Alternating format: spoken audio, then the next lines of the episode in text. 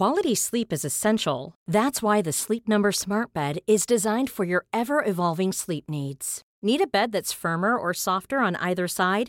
Helps you sleep at a comfortable temperature? Sleep Number Smart Beds let you individualize your comfort so you sleep better together. JD Power ranks Sleep Number number 1 in customer satisfaction with mattresses purchased in-store. And now save 40% on the Sleep Number limited edition Smart Bed for a limited time. For JD Power 2023 award information, visit jdpower.com/awards. Only at Sleep Number stores or sleepnumber.com.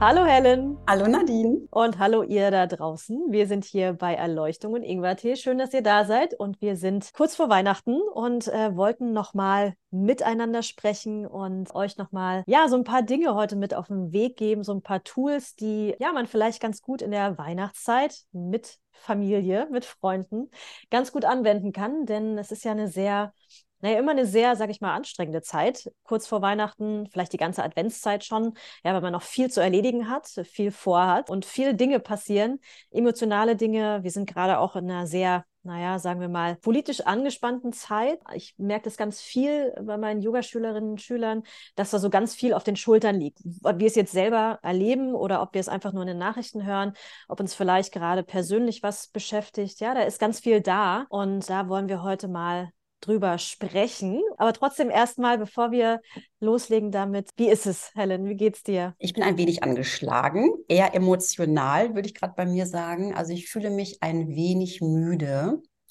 Und anders als meine Erwartungen eigentlich, aber da haben wir auch das Thema Erwartungen an Weihnachten oder zur Weihnachtszeit. Ich habe mir den Dezember so wahnsinnig schön vorgestellt und der klang auch in meinem Kalender sehr verlockend. All die Events, die da drin stehen. Ich habe mich riesig gefreut, aber Letzte Woche war mein Hund krank. Sie lag im Krankenhaus das erste Mal, eigentlich auf der Intensivstation in der Tierklinik. Und wir haben wirklich gebankt um ihr Leben. Und ich war noch nie so emotional. Also sprich, ich habe eigentlich sieben Tage jetzt durchgeweint. Aber sie ist wieder bei uns zu Hause und sie schafft das auch alles. Aber das hat mich doch ganz schön rausgehebelt. Ich bin emotional ein bisschen, bisschen wackelig, mhm. aber von außen betrachtet geht es mir gut. Und wie geht's dir? Ich merke, dass ich müde werde, so was so, so Standard ist in Richtung Ende des Jahres. Ich weiß gar nicht, gar nicht, man kann sich ja dann immer dann doch nicht ans letzte Jahr erinnern oder fragt sich dann, ich, ich weiß nicht, wie war es letztes Jahr? Keine Ahnung. Aber ich fühle mich dieses Jahr schon ganz schön erschöpft, weil auch tatsächlich viel los war in den letzten Wochen und ich vor allen Dingen so ein, ich bin gerade sehr, naja, angefasst, ob der politischen Lage da draußen. Das ist aber auch einfach so, weil ich es mir auch wirklich Breitseite gebe mit Nachrichten, die ich mir anhöre und anschaue. Und vor allen Dingen, was ich wirklich nicht machen sollte, ist, dass mir die Kommentare dann immer drunter durchlese unter so einem Tagesschau-Post oder was auch mhm. immer und diese ganzen Verschwörungstheorien, was da draußen irgendwie so keucht und fleucht und gerade was in der Yoga-Welt auch passiert da ist schon ganz schön viel los an ja, explosivem Material da draußen und vor allen Dingen, was Leute denken, dass sie wissen und denken, was sie da irgendwie raushauen können in den Äther, das belastet mich extrem. Ich weiß, es ist ein bisschen vielleicht übertrieben und unberechtigt, aber ich kann das immer nicht glauben, weil auch es geht auch um, um Freunde von mir oder manchmal ehemalige Freunde, die Sachen da auf Facebook oder Instagram posten, wo ich mir denke, das geht gar nicht. Es geht um so ganz banale Dinge. Das ist so jetzt Wetter, Schnee. Bestes Beispiel, letzte Woche. Ich dachte wirklich, ich fall vom Pferd, als ich dann irgendwie äh, lese von wirklich ich dachte, intelligenten Menschen auf Facebook, ja, die verarschen uns doch alle, wo ist der Klimawandel, es schneit doch. Mhm. Wo ich mir mhm. so denke, warte mal kurz, Wetter, Klima. Ich bin da wirklich sprachlos. Ich bin wirklich, wirklich sprachlos.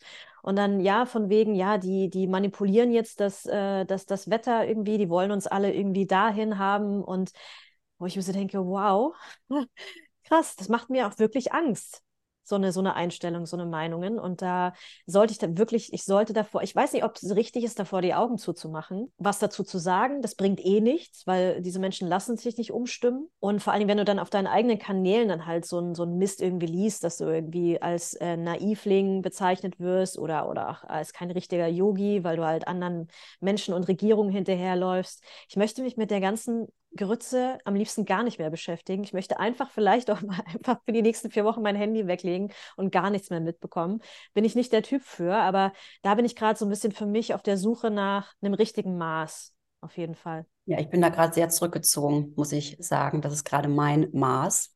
Trotzdem geht es mir nicht unbedingt viel besser durch ja. meine personalen Geschichten, aber ich bin gerade in der Nachrichtenwelt kaum unterwegs, ehrlich gesagt gar nicht. Und ich filter auch gerade total, wo ich hingucke und wo auch gerade nicht. Aber klar, wir können nicht alle immer nur weggucken, geht natürlich auch nicht.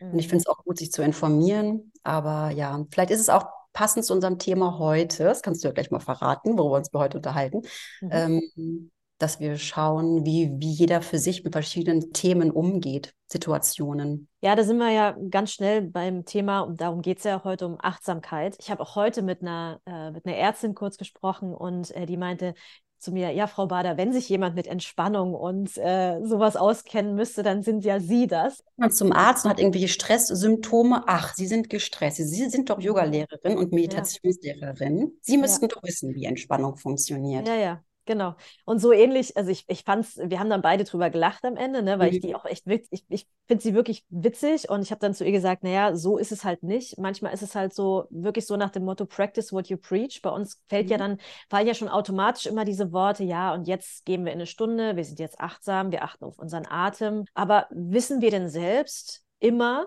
das Wort schiebe ich absichtlich mit ein, wie wir mit Achtsamkeit umgehen, wie wir mit Achtsamkeit unser Leben besser machen. Ich würde nämlich mal wirklich sagen, dass man öfter auch mal da rausfällt, zumindest geht es mir so, dass man mal auch nicht achtsam ist und sich dann immer mal wieder so ein bisschen zurechtruckeln muss und sagen, ah ja, guck mal, du unterrichtest das doch, da ist doch das Tool, nutze es doch jetzt mal. Und die Frage ist ja auch, was ist überhaupt Achtsamkeit? Oder was ist Achtsamkeit für mich? Es ist ja auch ein großes Feld, finde ich, empfinde ich so. Und Achtsamkeit ist für mich nicht einfach nur mit der Aufmerksamkeit im Körper zu sein, mit dem Auf der Aufmerksamkeit einfach bei dem Atem zu sein, so wie es, wie es eine Achtsamkeitslehre vermitteln, vielleicht auch oder im Yoga-Unterricht oder in den Meditationsstunden. Ähm, es ist ja eigentlich viel mehr, dass wir eigentlich, also für mich ist Achtsamkeit dass ich mit all meinen Sinnen präsent bin, mit meiner, in meiner Form präsent und ich das akzeptiere, was gerade ist. Und das war für mich aber ein langer Weg, das auch jetzt so für mich zu deuten. Und ich glaube, auch jeder hat auch das Recht, das selbst für sich einzuschätzen weil ich am Anfang, als ich anfing mit Meditation, gerade auch in den Vipassana-Retreats und den Klösteraufenthalten, nur mit dem Thema Meditation beschäftigt war. Also zehn Stunden am Tag sitzen, meditieren und darüber in die Achtsamkeit zu kommen. Und dann ist es ja immer so ein ganz großer Schiff. Wie komme ich jetzt aus dem Meditationssitz in den Alltag zurück und wo ist eigentlich da die Achtsamkeit und was heißt es dann? Und ich habe dann äh, den Teach Nathan kennengelernt, den äh, schätze ich ja sehr. Also ich schätze sehr viele Meister und Meditationslehrer, aber Teach Nathan äh, besonders. Und er hat ja ein vietnamesischer Mönch gewesen. Und der hat ein Klosterdorf aufgebaut in Frankreich, das Plum Village. Plum Village, weil auch sehr viele Pflaumenbäume tatsächlich sind. Es gibt auch selbstgemachte Pflaumenmarmelade und Komfort. Und er hat ähm, die Form von Buddhismus, ist ja eine buddhistische Praxis, die Achtsamkeitslehre, die hat er rausgeholt, es war so sein Ansatz, raus aus den Meditationsheilen, rein in den Alltag. Und das musste ich erstmal begreifen lernen, wie sein Ansatz ist. Und ich kann das inzwischen äh, gut verstehen. Nicht 100 Prozent umsetzen. Ich glaube, es ist ein lebenlanges Learning. Aber ich habe wenigstens verstanden für mich, was er meint und ich habe das für mich auch als sehr äh, positiv eingestuft oder abgestempelt, weil es geht wirklich darum, in die Achtsamkeit zu kommen, in das wahre Bewusstsein zu kommen, wie esse ich, was esse ich, mit wem rede ich, wo schaue ich hin, wo schaue ich weg, wie kommuniziere ich, wie spreche ich und wie höre ich auch zu. Oder auch, in welchem Job bin ich und wie kann ich in jedem Job, in den, den ich mache, auch meine Richtigkeit finden. Also die Achtsamkeit im, im Alltagsleben, Achtsamkeit im Job, jetzt nicht nur Yoga und Meditationslehrer, sondern wirklich in jedem Job. Und das finde ich alles spannende Ansätze. Und da gibt es dann wirklich Tools, wo wir uns ähm, im Kloster hinsetzen müssen. Und dann gibt es den Happy Talk. Da müssen wir auf einmal jetzt alle was erzählen. dann gibt es die Schweigestunden natürlich, wo wir in die eigene Achtsamkeit gehen, also in die eigene Stille gehen, um die Achtsamkeit wieder zu spüren.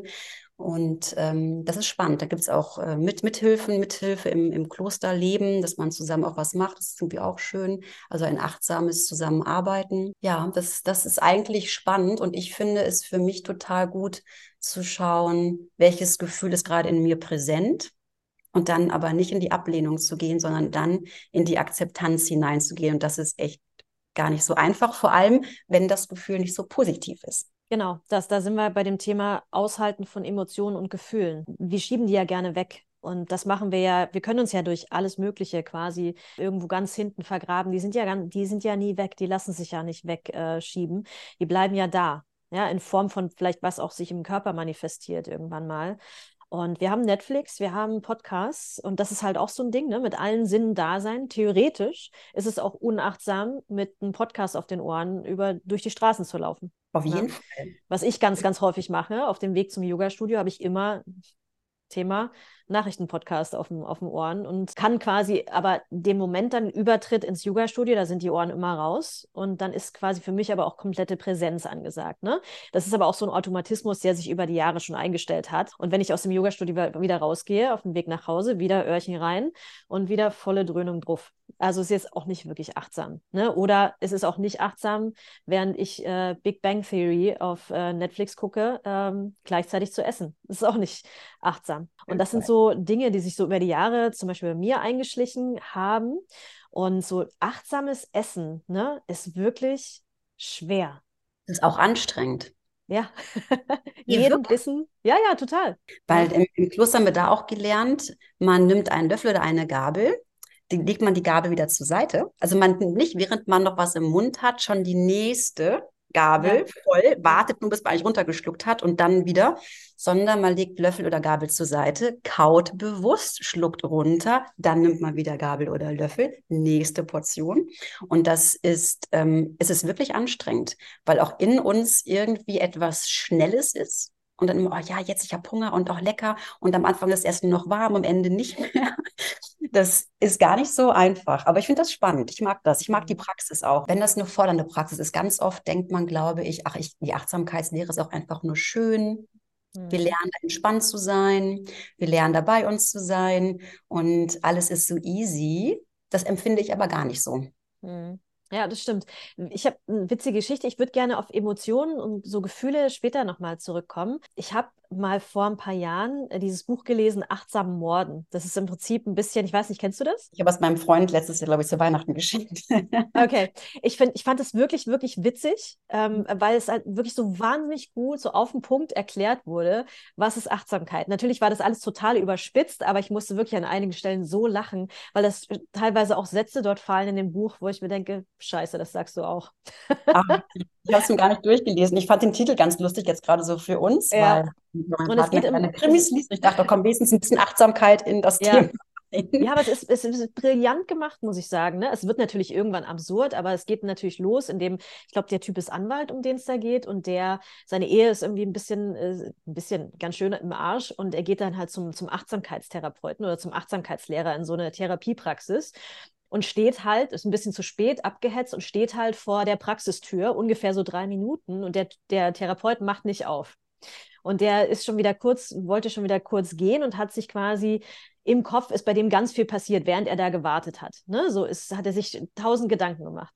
Und dann kommt plötzlich der Typ und macht ihm auf nach drei Minuten und erklärt ihm erstmal, was Achtsamkeit ist. Ne? Und dann, dann sagt er so, ich hoffe, ich krieg's jetzt noch irgendwie gut zusammen. Achtsamkeit ist, wenn Sie hier vor der Tür warten. Nicht-Achtsamkeit ist, wenn Sie hier auf, vor der Tür warten und sich in Ihrem Kopf mit Ihrer Frau streiten. Ja, so, das fand ich irgendwie, fand mhm. ich ganz gut auf den Punkt gebracht. Mhm. Aber das, damit kann man ja auch so ein bisschen auch spielen. Ich mache das gerne mhm. in meinem Yoga-Unterricht zum Beispiel.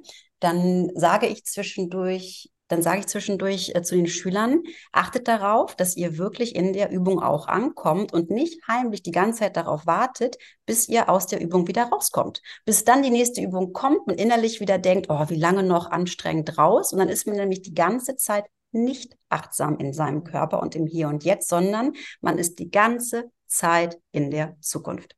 Mhm. Oder wenn man an Themen denken würde, wäre man die ganze Zeit in der Vergangenheit. Das ist ja das, die Problematik oder das Problematische am, am Vinyasa-Yoga, ne? wenn, wir, wenn wir so sehr so durchfließen. Ne? Das ist ja das, was mich so wieder so mehr zum Ashtanga getrieben hat. Dieses Mal länger, fünf Atemzüge, das ja, kann ja schon anstrengend sein, in so einem Krieger 1 äh, zu verharren. Und da ist halt auch wirklich echt eine, eine Challenge, irgendwie zu sagen, ja, wann kommt jetzt dieses verdammte Chaturanga? Wann kann ich wieder im Hund sein? So und dort fünf Atemzüge abchillen. So.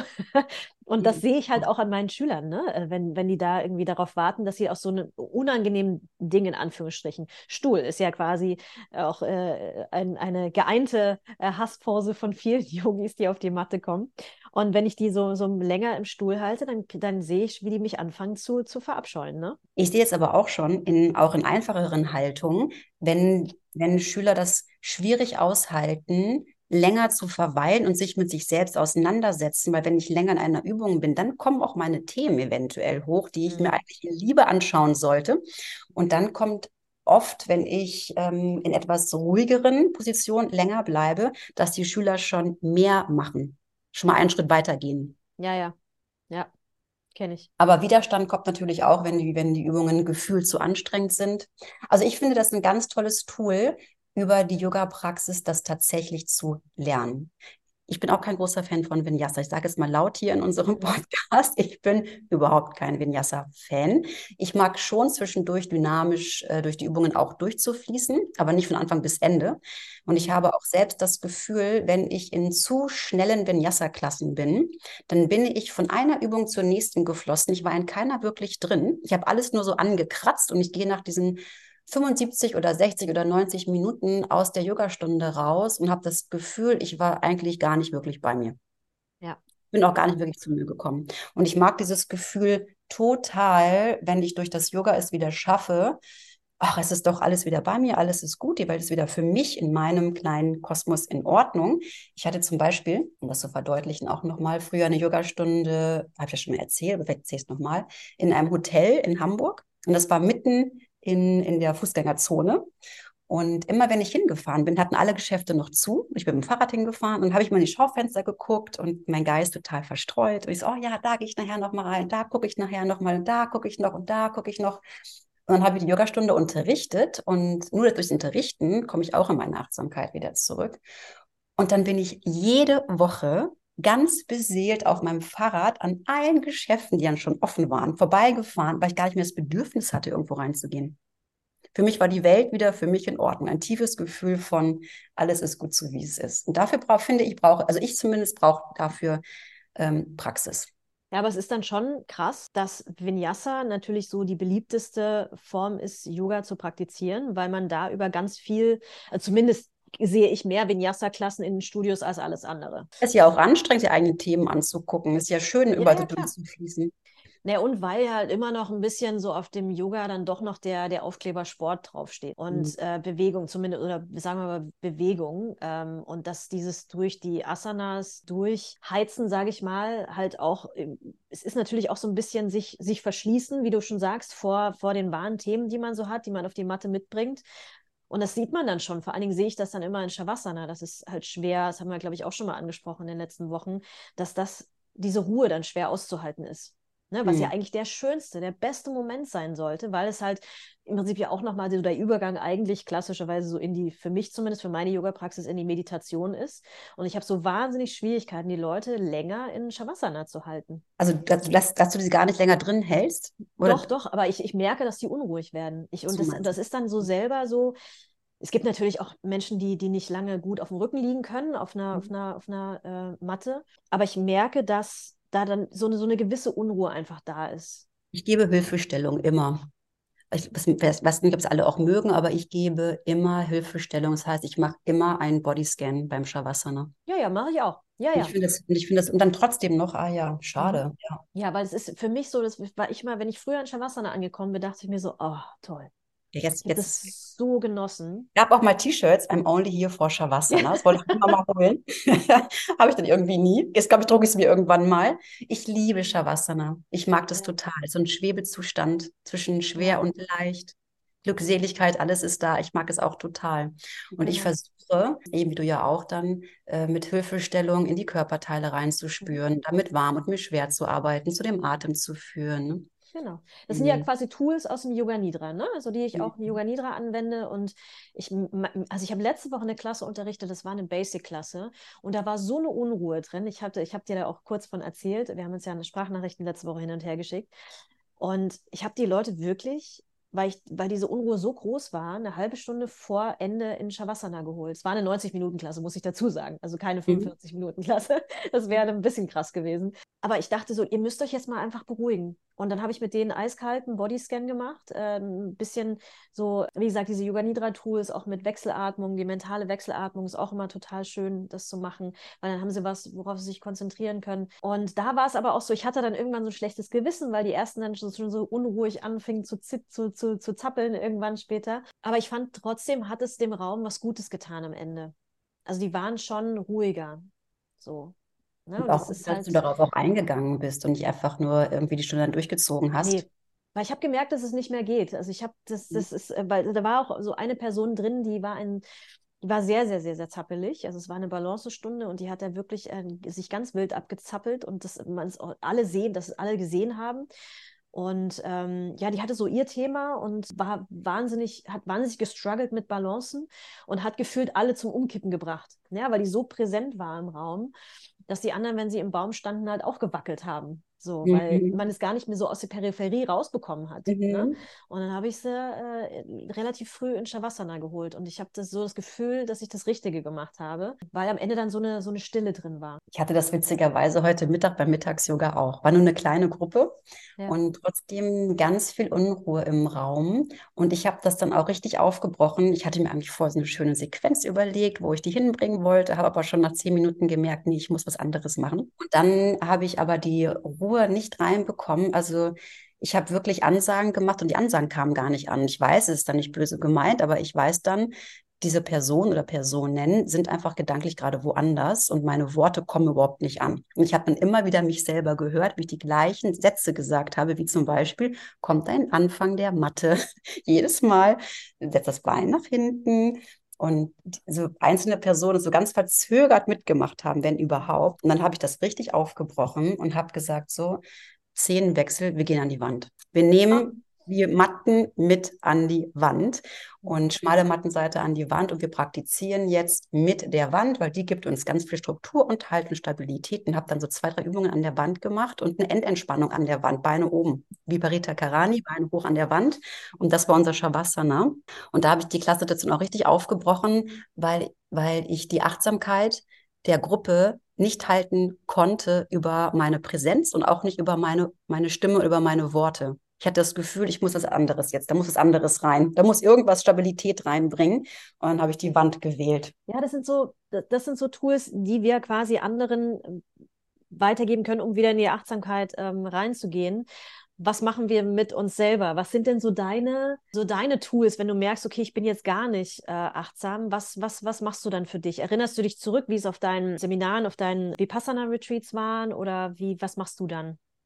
Also ich gehe nicht, ich gehe nicht gedanklich so weit zurück, aber wenn ich merke, ich stehe eigentlich leicht neben mir oder ich bin nervös oder ich werde unruhig, dann gehe ich zu Techniken auch wieder zurück. Dann gehe ich zu Atemübungen oder ich gehe wirklich auf die Matte präsent. Ich unterrichte, unterrichten hilft mir auch. Also ich brauche definitiv Ankerpunkte, die ähm, mir wieder wieder diese Sicherheit und diese Klarheit in mir zurückgeben. Also ich merke ja auch total, wann ist mein Geist klar und wann nicht. Und sobald ich merke, er ist nicht mehr klar, dann beobachte ich das, akzeptieren, keine inneres, keine inneres Ablehnen dagegen. Es ist jetzt gerade so, wie es ist. Mein Geist ist gerade total unruhig. Und dann schaue ich, was mir gut tut. Und dann gucke ich auch wirklich, ist es wirklich eine Yoga-Technik, die ich jetzt gerade brauche? Oder brauche ich auch gerade die warme Badewanne? Oder brauche ich jetzt gerade Spaziergang mit meinem Sohn durch den Park? Oder was brauche ich jetzt gerade, um mich wieder auch zu zentrieren? Also ich finde auch das Wort zentrieren eigentlich ganz schön, dass, dass ich irgendwie Mittel mir suche, die mir persönlich helfen, um meinen Fokus wieder neu zu setzen. Und ich finde es auch wichtig, wenn ich jetzt auch mal letzte Woche zum Beispiel denke, die ja wirklich sehr emotional war, Da kann ich jetzt nicht einfach sagen, ähm, ich traue ich trauere um meinen Hund oder ich bin einfach in Sorge, in wahnsinniger Sorge, dass ich dann nicht einfach sagen kann, so, jetzt gehe ich auf die Matte, jetzt mache ich drei Runden Wechselatmung und danach ist die Welt wieder für mich in Ordnung. Nee, die Traurigkeit ist einfach gerade und auch die Sorge ist einfach gerade präsent und für einen bestimmten Zeitraum ist es auch total okay. Dann eher zu akzeptieren, ich bin jetzt einfach gerade traurig. Mhm. Und dann ziehe ich mich ein wenig auch in meine Traurigkeit zurück und lass das dann, lass das dann auch wirklich geschehen. Ich habe dann in dem Moment auch, wo ich wirklich dachte, unser Hund kommt gar nicht wieder zu uns zurück, habe ich mich auch wirklich hingesetzt und habe eine Danksagungsmeditation mit ihr gemacht im Geist, dass ich die Jahre mit ihr durchgegangen bin und ähm, und das war natürlich auch super traurig. Also ich habe dann, ich suche mir dann nicht einen Happy Moment, dass ich da wieder mich gleich wieder in Balance schwinge, sondern äh, manchmal ist es auch einfach, einfach, manchmal dürfen auch die Emotionen einfach für einen Moment da sein. Es sollte natürlich nicht über Wochen passieren, ist klar. Aber für einen kurzen Moment, finde ich, darf man das auch akzeptieren, was gerade ist und also auch die negativen Gefühle. Ja, und da sind wir, glaube ich, in dieser Happy, Happy Welt. Ich glaube, es hat sich jetzt mittlerweile auch schon wieder so ein bisschen geklärt, diese toxische Positivität, die dann äh, auch sehr, das hat mich immer so ein bisschen fuchsig gemacht, dass äh, wann immer ich mich so ein bisschen traurig gefühlt habe, dass mir gesagt wurde, ja, du bist immer so negativ, du bist so negativ, äh, du musst äh, dir ein positives Gefühl raussuchen und das ist es dann. Das äh, musst du manifestieren, wo ich mir sage, nee, das geht einfach nicht. Mein Unterbewusstsein glaubt mir das nicht. Entschuldigung, mir geht es jetzt einfach gelinde gesagt, scheiße. Ich muss mich jetzt hier nicht drin suhlen, aber ich kann es jetzt auch mal für das, was es jetzt ist, akzeptieren. Weil wenn du in so einem Moment bist, wie du letzte Woche mit deinem, mit, mit, mit, mit deinem Hund und, und bei mir gibt es das auch, dass ich mir so denke, ja, Dinge laufen halt manchmal nicht so, wie man es möchte. Ne? Sehr häufig sogar. Mhm. Und äh, dann ist man halt da in diesem Moment und dann weiß ich dann auch immer nicht, ja, was mache ich denn jetzt? Äh, ich habe vor, vor ein paar Monaten mal so einen kleinen Eingriff gehabt und da musste ich so, auf den musste ich so ein bisschen warten, weil man mir ein Medikament gegeben hat. Und ich habe natürlich in meinem Kopf alle möglichen Szenarien durchgespielt und dachte, auch, was ist, wenn das passiert? Was ist, wenn das passiert? Und was ist, wenn das ist und das ist? Und dann habe ich mir irgendwann gedacht, ich kann, ich kann diese Gedanken nicht mehr ertragen. Ähm, es, ich bin jetzt in dieser Situation, ich muss jetzt hier noch eine halbe Stunde warten. Und während das Medikament dann gewirkt hat, habe ich dann diese mentale Wechselatmung gemacht. Und das hat wirklich sehr, sehr geholfen. Also für mich ist mein Anker, und das gebe ich auch immer weiter, ist mein Anker der Atem. Der holt mich immer wieder äh, zurück, weil der ist ja auch immer da, auf den hast du immer Zugriff und mhm. den Atem sollte man wertschätzen, spätestens wenn man mal feststellt, ich bin zum Beispiel Asthmatikerin und wenn das mal nicht funktioniert, die Atmung, dann weißt du, okay, das ist schon ganz schön wichtig. Ne? Und ähm, deswegen nenne ich den auch absichtlich meinen Anker, und das hat mich so in die Beruhigung geholt und wieder in so eine etwas, sage ich mal, so positivere Schwingung jetzt mal, äh, so mal ganz esoterisch ausgedrückt. Weil Emotionen können einen schon echt, man kann sich ja auch nach unten, die Spirale kann ja nach unten gehen. In eine Emotion, die jetzt zum Beispiel, lass es mal, die einfach Unzufriedenheit ist, damit kannst du ja in die Wut gehen, du kannst noch tiefer gehen und du kannst ja komplett da unten enden. Es kann aber auch in die andere Richtung gehen. Du kannst dich ja oben wieder höher bringen auf so eine neutrale Stufe. Wir hatten ja mal kurz, hatte ich dir ja gesagt, äh, Helen, vor ein paar Wochen, dass es diese Emotionsskala gibt, ne, von, von Hicks. Ich habe die mir gerade mal rausgesucht. Du hast ja, du hast davon noch nie was gehört, ne? Mhm, mhm. Ich schicke dir die mal hier gerade rüber. Dann mhm. guckst du dir das mal an. Ich finde das eigentlich echt ein tolles Ding die Emotionsskala nach Higgs heißt es. Und ähm, die könnt, das kann man sich ganz, ganz einfach ergoogeln. Findet man auf jeden Fall äh, im, im Internet. und da gibt es eine Abwärtsskala und eine Aufwärtsskala. Ah ja. Und die finde ich eigentlich ganz gut, weil du hast jetzt das, das unterste, tiefste Gefühl hier bei, bei, bei Higgs, bei dieser Emotionsskala, ist Machtlosigkeit, Trauer, Angst. Und das, was ein bisschen positiver ist, ist zum Beispiel weiter oben Entmutigung. Dann kommt es zu Pessimismus, Ne? Und dann geht es halt weiter bei auf der Ab Aufwärtsskala Richtung Zufriedenheit, dann Hoffnung, Optimismus, positive Erwartung und bis ganz nach oben Freude, Erkenntnis, bliblablub. Ne? Und das finde ich eigentlich ganz schön. Ja? Man muss nicht sofort, und das ist halt das, was ich immer so kritisiert habe an diesem ganzen Positive Life Coaching äh, Kram aus den letzten Jahren, dass man aus einer Angst, Trauer, Depression und Machtlosigkeit nicht sofort eine Freude und Erkenntnis machen kann, weil das passiert nicht auf einen Fingerschnips kannst du vergessen. Mhm. Ja, weil wir arbeiten ja sehr, sehr viel aus dem Unterbewusstsein. Und wenn dir dein Unterbewusstsein das nicht glaubt, dann kannst du manifestieren, was du willst. Denn dein, dein, dein Porsche, den du haben willst, steht nicht morgen vor der Tür. Ist, so banal erkläre ich das immer den Leuten. Weißt du, du musst es dir selbst ja irgendwie auch glauben. Ja, und mit der arbeite ich ganz, ganz viel. tatsächlich mit dieser Skala. Dass du dir bewusst machst, in welche anderen Sphären du dich schwingen könntest dann wieder. Ja, genau. ist interessant. Genau. Also ich meine, ne, wenn man hier zum Beispiel ähm, in, in so einer Neid, Neid ist ja auch immer ist eine Emotion, die kennt jeder. So, dass man sich in dem Moment fragt, okay, oder sagt, ja, ich bin jetzt neidisch auf diese Person, weil diese Person das und das hat. Sei es jetzt den Traumpartner oder was auch immer, den Traumjob. Muss ich da denn verharren?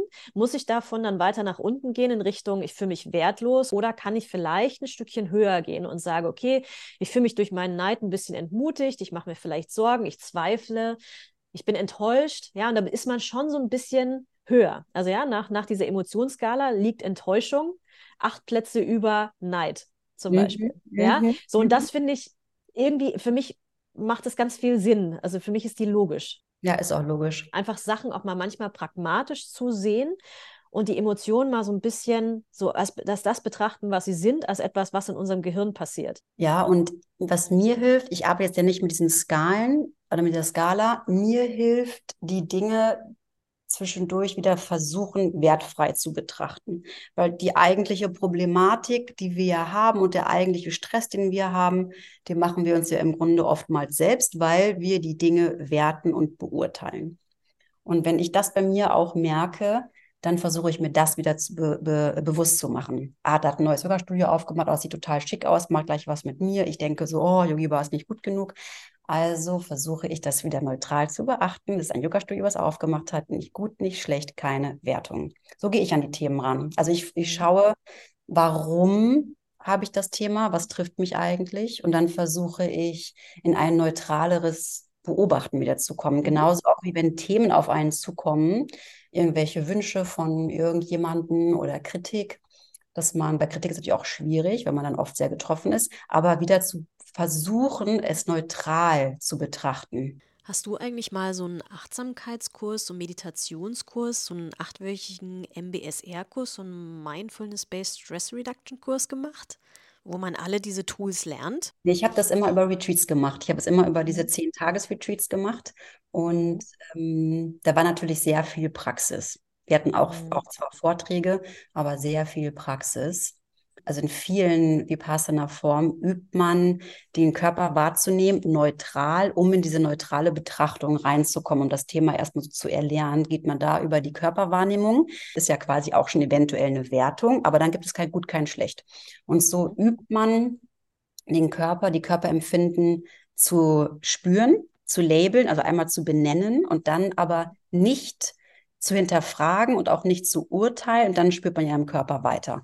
Und wenn man dann auf der Gedankenebene weitermachen möchte, ähm, geht man mit den Gedanken genauso vor. Also es kommt ein Gedanke in meiner Meditation, wo ich eigentlich nicht denken möchte, doch wieder zu mir. Dann gibt es auch jetzt nach der Form vier Kategorien, wo man die, die Gedanken ähm, einordnen könnte, wie so vier Schubladen. Also die eine Kategorie ist Vergangenheit, also Gedanken aus der Vergangenheit. Die andere Kategorie ist Vergangen äh, Gedanken aus der Zukunft. Die nächste Kategorie ist Gedanken der Ablehnung. Es kann auch eine große Schublade sein. Ich habe keinen Bock mehr, ich will hier nicht mehr oder irgendwelche Ablehnungen. Vierte Gedankenkategorie ist der Trash, also die Geistesfetzen, die eigentlich nicht wirklich viel Sinn machen, auch fixe Ideen und so weiter. Und dann gucken wir uns die Gedanken an. Ah ja, ein Gedanke kommt, ich merke, realisiere, ich bin nicht mehr beim Körper oder beim Atem in der Wahrnehmung, sondern eigentlich bin am Denken. Und dann, welcher Gedanke ist es? Gedanke Vergangenheit, Zukunft, Ablehnung, Trash und dann wieder zurück zum Atem und dann wieder den nächsten Gedanken, wenn einer kommen sollte, kategorisieren, einordnen, nicht beurteilen. Das ist eigentlich eine spannende Praxis, macht Spaß. Also, wenn man daran geübt ist, macht es Spaß. Am Anfang ist das harte Disziplin. Was ich auch immer ein gutes Bild fand, ist, äh, ich weiß gar nicht, wer das war. Ich glaube, das war Max Strom, von dem ich das, äh, der das mal gelehrt hat in seinen Meditationen, dass man äh, sich vorstellen soll, man sitzt in der Grand Central Station in, in, New York und die Züge fahren ein, aber wir steigen auf keinen auf. Ja, also mhm. auf keinen Gedankenzug steigen wir auf. Und das fand ich auch immer ein ganz schönes Bild. Ja, und mir hat auch ein Mönch mal gesagt, auch ein schönes Bild, ähm, ich soll mich einfach innerlich in einen Sessel setzen, zurücklehnen und dann gehe ich also quasi ins Kino und alle Gedanken sind vorne auf der Leinwand und ich schaue einfach nur, wie die Gedanken weiterziehen auf der Leinwand und ähm, ich lehne mich inner innerlich zurück und äh, schaue mir einfach nur an, was passiert, ohne zu beurteilen, also ohne mitzugehen oder ohne die Gedanken weiterzuspinnen. Fand ich auch eine gute Hilfe.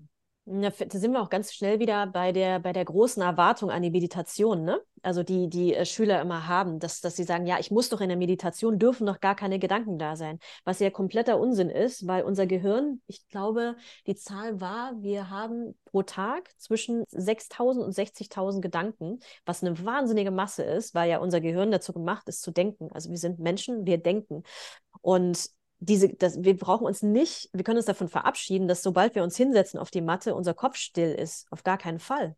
Es ist nur einfach wirklich die, der, die Sache, dass man, wie geht man damit um, was da jetzt kommt, ja, und schafft man es irgendwann, diesen Raum, diesen kleinen Moment, das sind so kurze, so Schnipsel an, an Momenten, die man vielleicht mal in so einem Nichts ist, ne? und alles andere kommt dann wieder und damit muss man, das muss man wieder verarbeiten, wieder vielleicht einen Ordner ablegen oder vorbeiziehen lassen. Das ist halt Meditation, das ist auch wirklich eine Technik, die man wirklich lernen kann, dass man mhm. Abstand zu den Gedanken bekommt. Ja.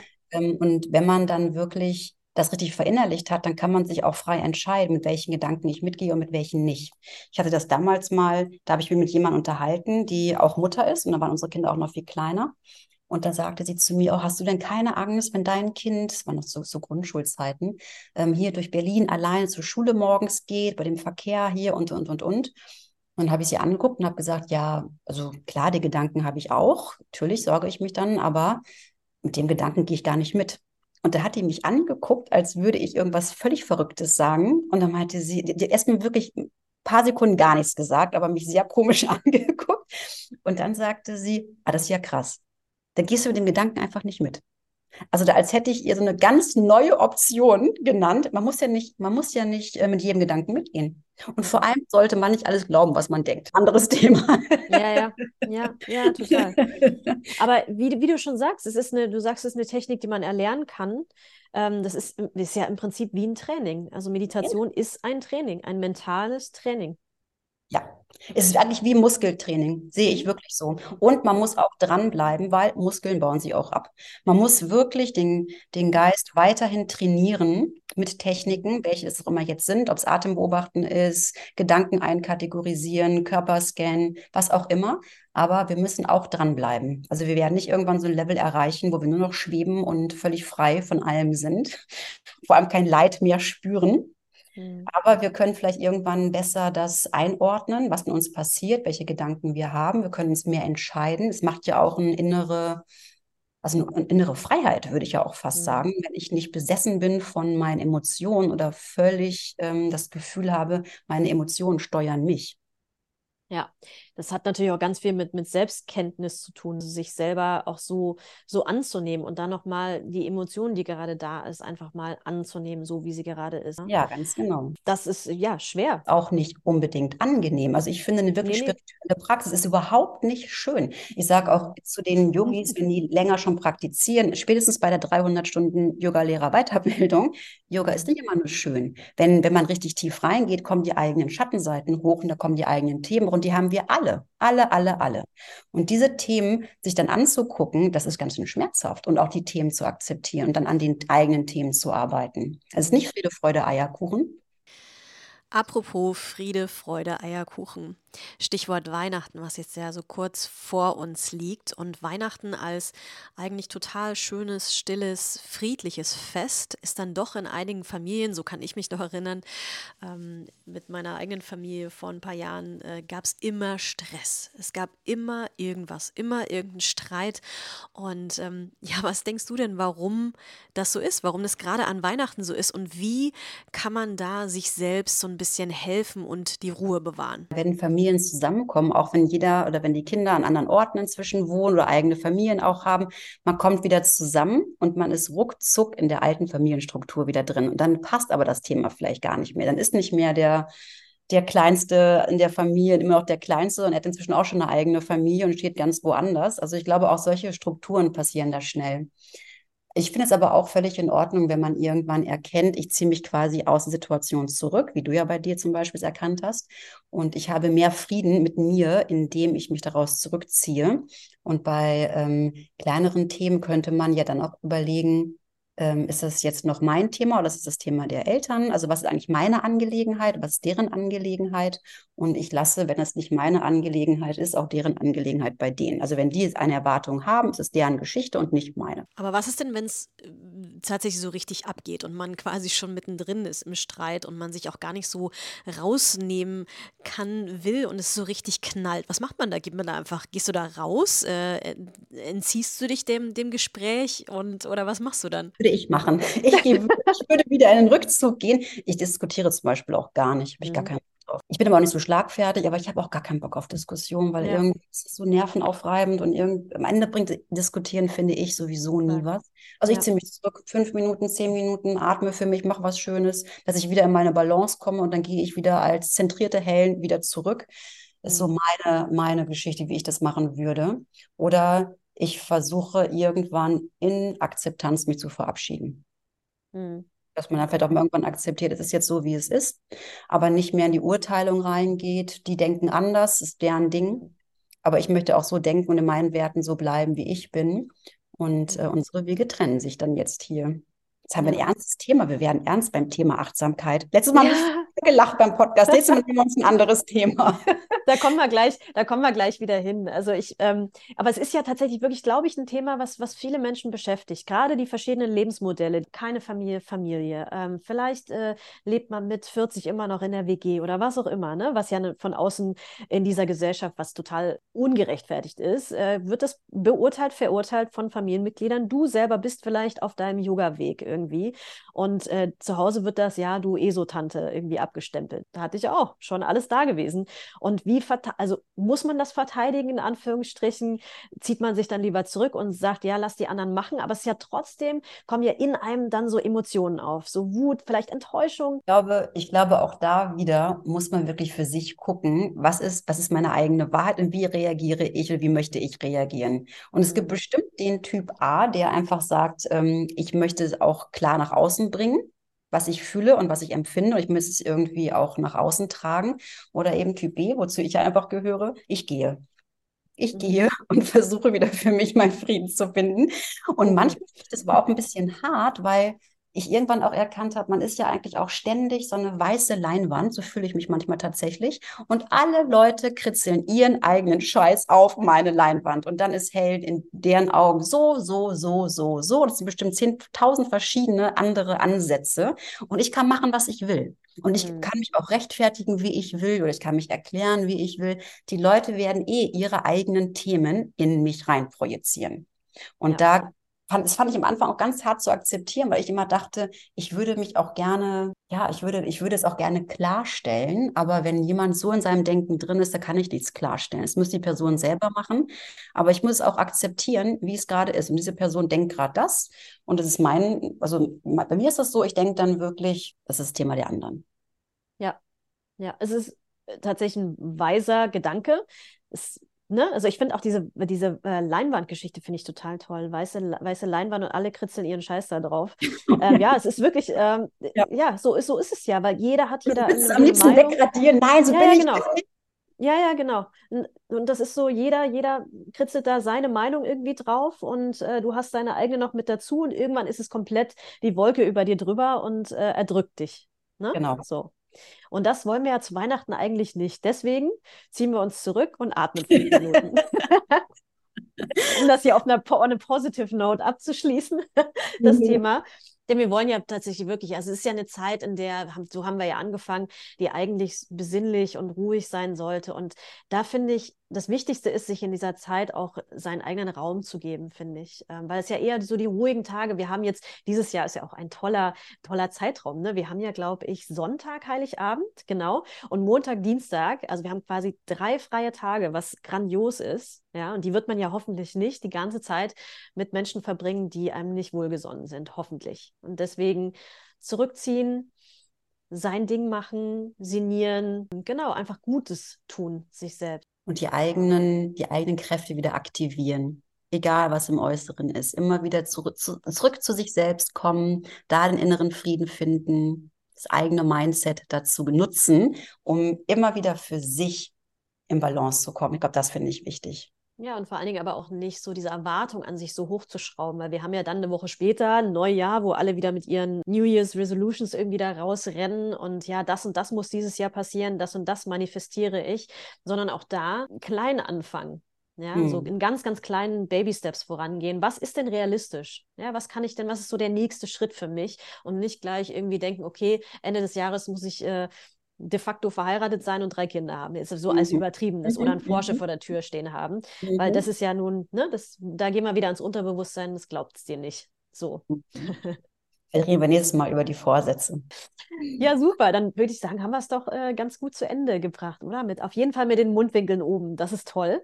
Genau. Laune, Laune, ist wieder, Laune ist wieder gerettet. Sehr schön, sehr schön. Dann bleibt uns jetzt nur noch euch ein frohes Weihnachtsfest zu wünschen ja, mit viel Besinnlichkeit, viel Ruhe, viel in euch gehen und ja, mit, mit Erholung da vor allen Dingen rauskommen. Ganz viel Mut in euch zu gehen, das finde ich sehr schön, ja. Genau, und wenn ihr euch äh, beschenken wollt noch, äh, ihr euch selbst noch ein Geschenk machen wollt, wir haben es schon mal gesagt, aber Helen und ich, wir machen nächstes Jahr zusammen einen Retreat vom 29. Juli, Juni, Entschuldigung, Juni bis zum 6. Juli. Und äh, findet ihr, notieren wir euch nochmal in den Show Notes. Da wollen wir auf jeden Fall eine ganze Woche zusammen verbringen, Hatha-Yoga praktizieren. Von mir gibt es ein bisschen Vinyasa, ein bisschen Meditation von Helen, Yoga Nidra. Ich kann auch Vinyasa langsam machen und äh, mhm. das geht nämlich auch. Und ja, vielleicht sehen wir uns ja auch dort eine ganze, ganze Woche in Italien mit uns beiden. Da freuen wir uns schon sehr drauf. Ja, ich freue mich wirklich sehr. Bis nächste Woche, ihr Lieben. Tschüss. Bis nächste Woche. Tschüss.